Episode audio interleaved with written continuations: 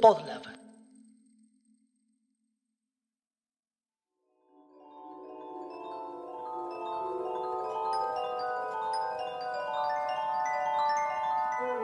Érase que se era un parador en la playa de la laguna Setúbal, en la ciudad de Santa Fe de la Veracruz. Allí, cada lunes, después de la salida de la primera estrella, dos seres humanos se reunían a tomar el té. Romina la Pechumasola y Pablo el Pelado Marchetti gustaban de pasar largas horas en conversaciones apasionadas sobre los temas más importantes de la vida. A continuación, algunos fragmentos de estas charlas que de haber sido difundidas en la época correcta, en el lugar correcto y en el momento correcto, hubieran hecho historia. Cosa que misteriosamente no ha sucedido. Escucha.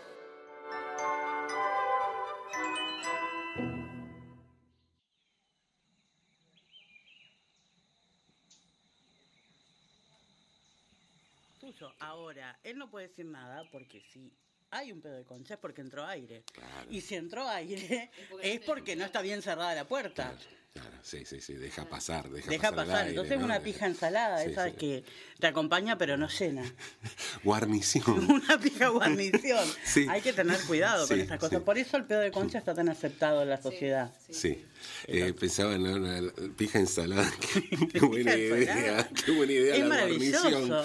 Es pija guarnición, está ahí, te acompaña, te, da un. Pero no llena, definitivamente. No hay nadie que se llene con eso. O sea, es que me, hiciste, me dejaste pensando en la idea de, de, huevos no hacer, ¿no? Testículos no hacer, porque si, una pija ensalada, sí hay. Claro, ahí está, me gusta, pero ya es una ensalada completa, digamos. No, que no, por supuesto. No es una porquería así al pasar.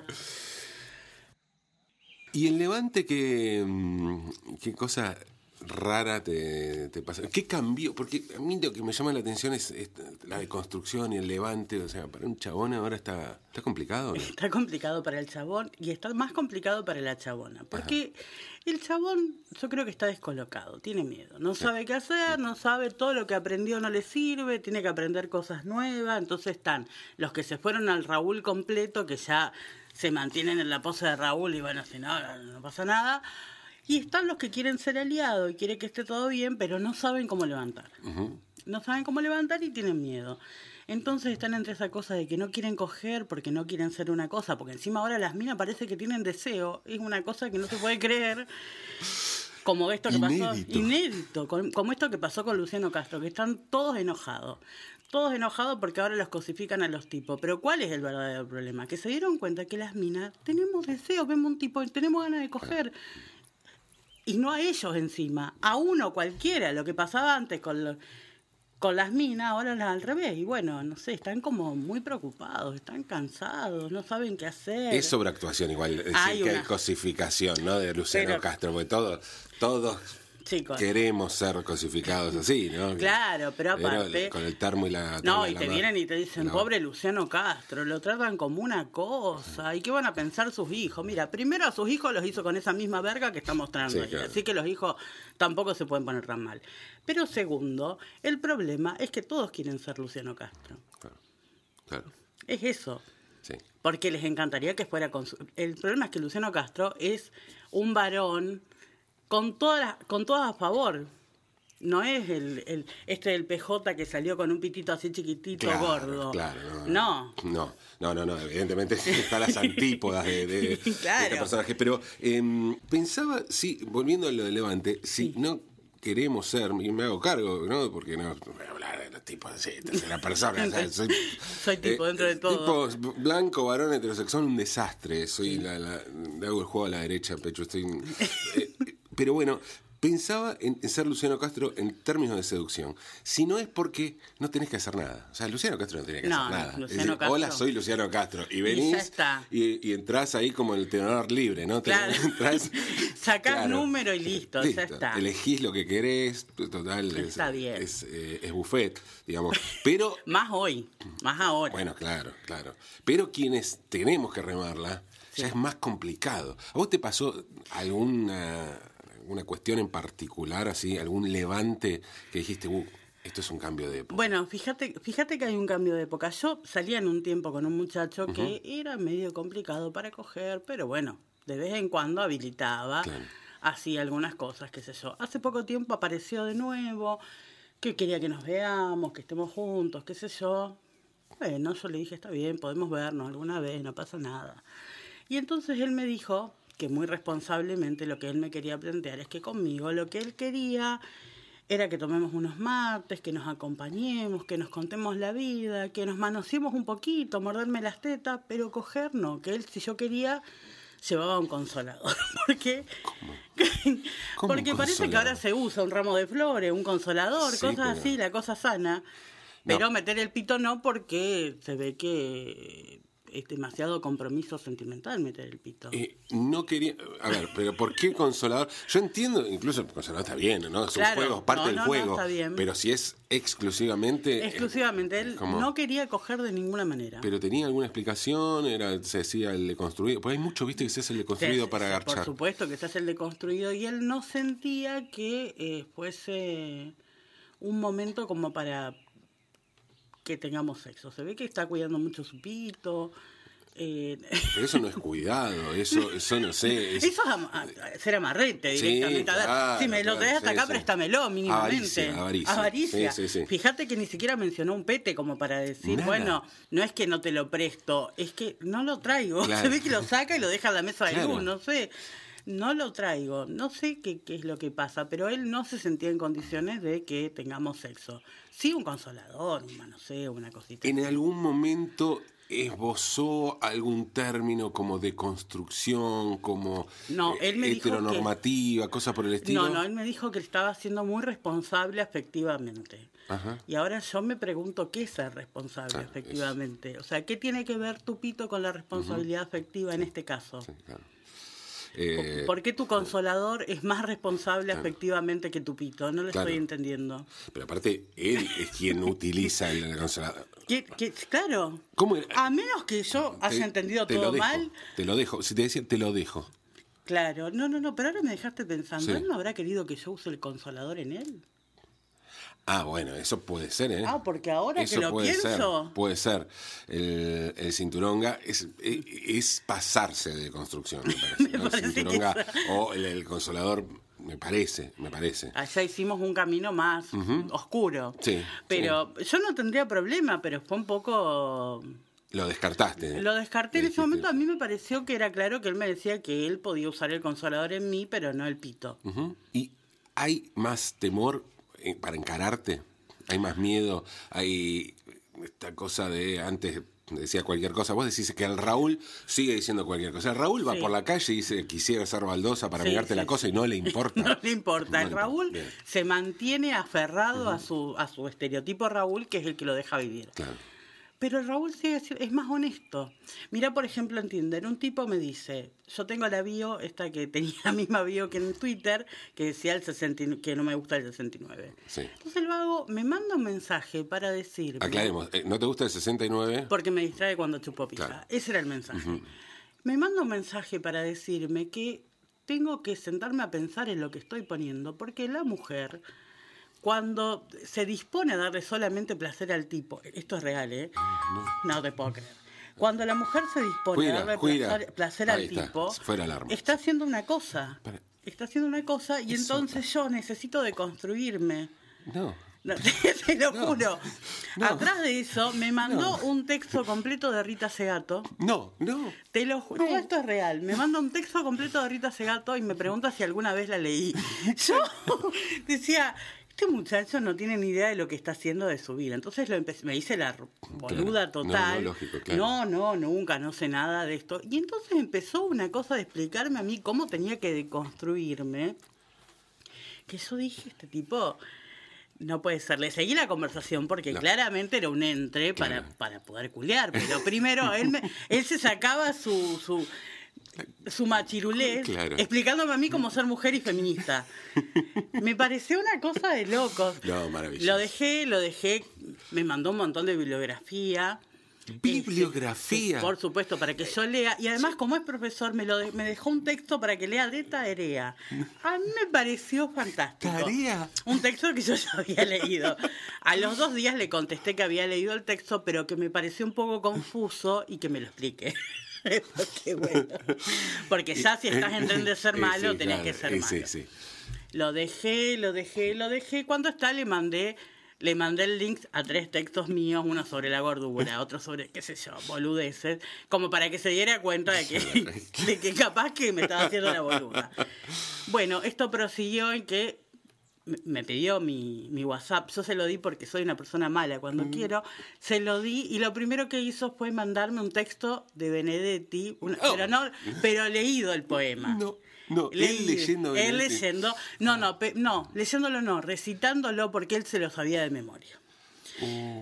Y le digo, ¿vos qué estás haciendo Me ahora? imagino la sequedad allí. no, claro, esto era el desierto del Sahara, un poroto. Le pregunto, ¿qué estás haciendo ahora? Y me dice, no, estoy leyendo. ¿Y qué estás leyendo? Estoy leyendo cuatro libros a la vez, me dice. Pero hermano, qué manera de no ponerla. Fiestero.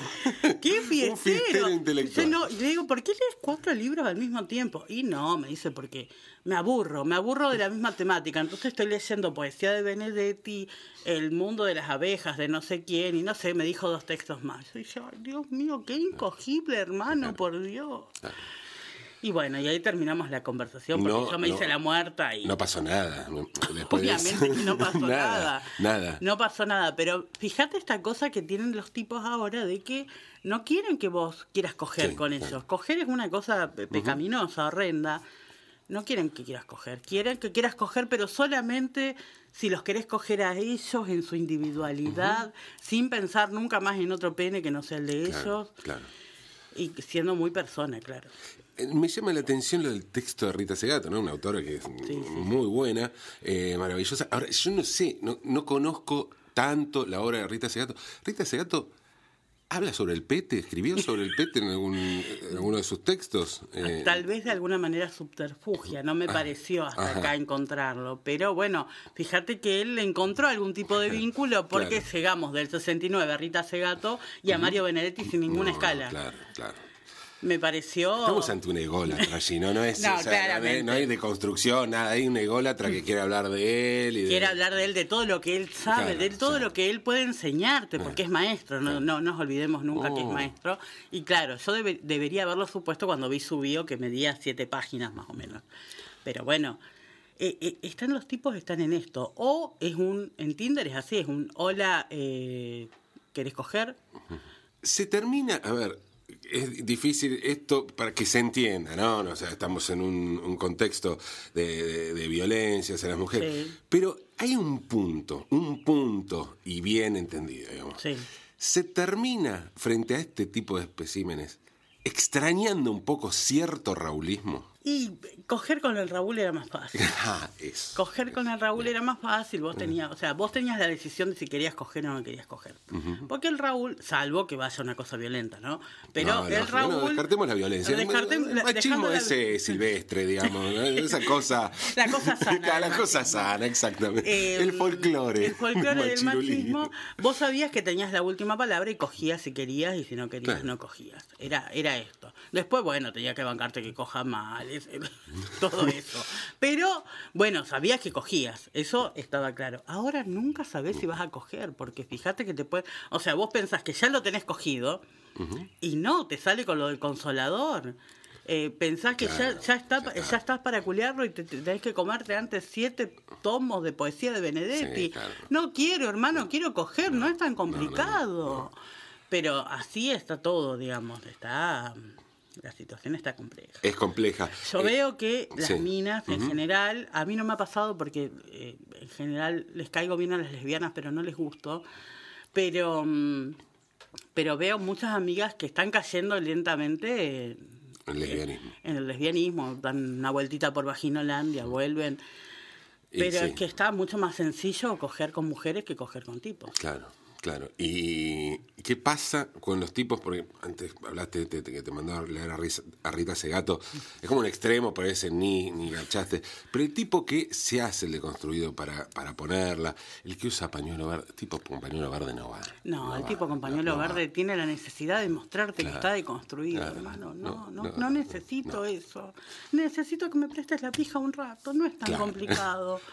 Yo te la cuido, te juro que te la devuelvo entera, no te hago nada. Y el que se hace el deconstruido y es solo para ponerla.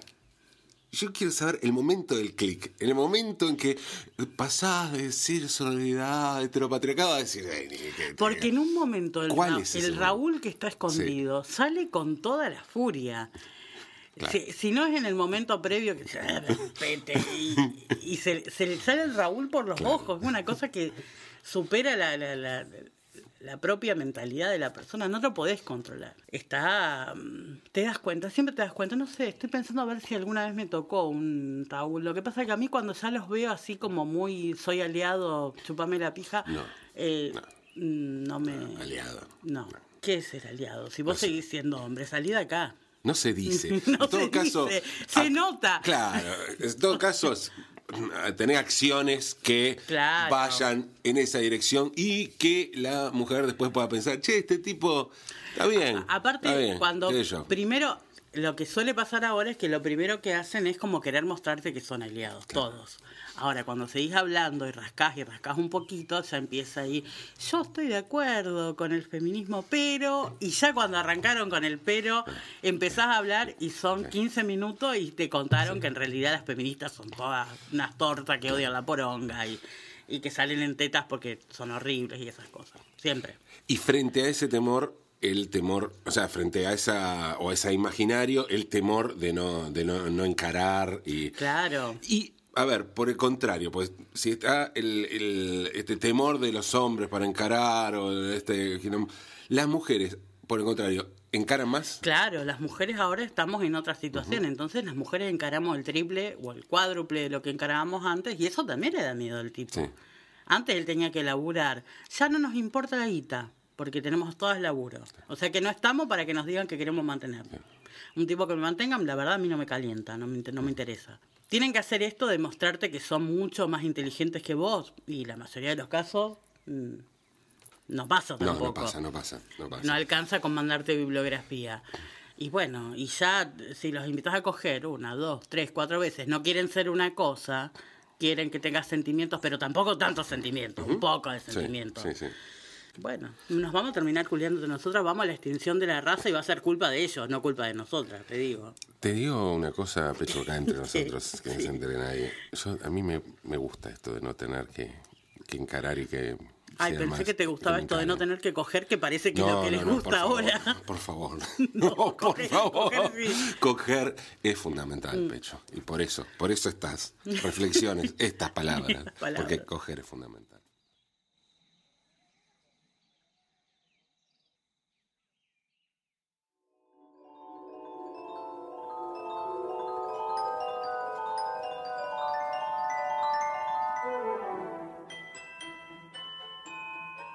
Y para finalizar, unas palabras que nos llevarán a la reflexión.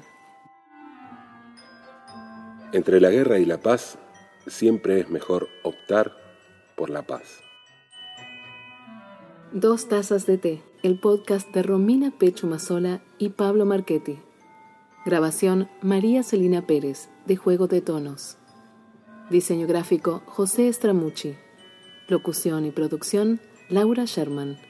Coproducción y edición Podlab. Si te gustó el podcast, puedes enterarte de novedades sobre este y muchos más en sus redes. Los encontrarás como arroba podlabmedia.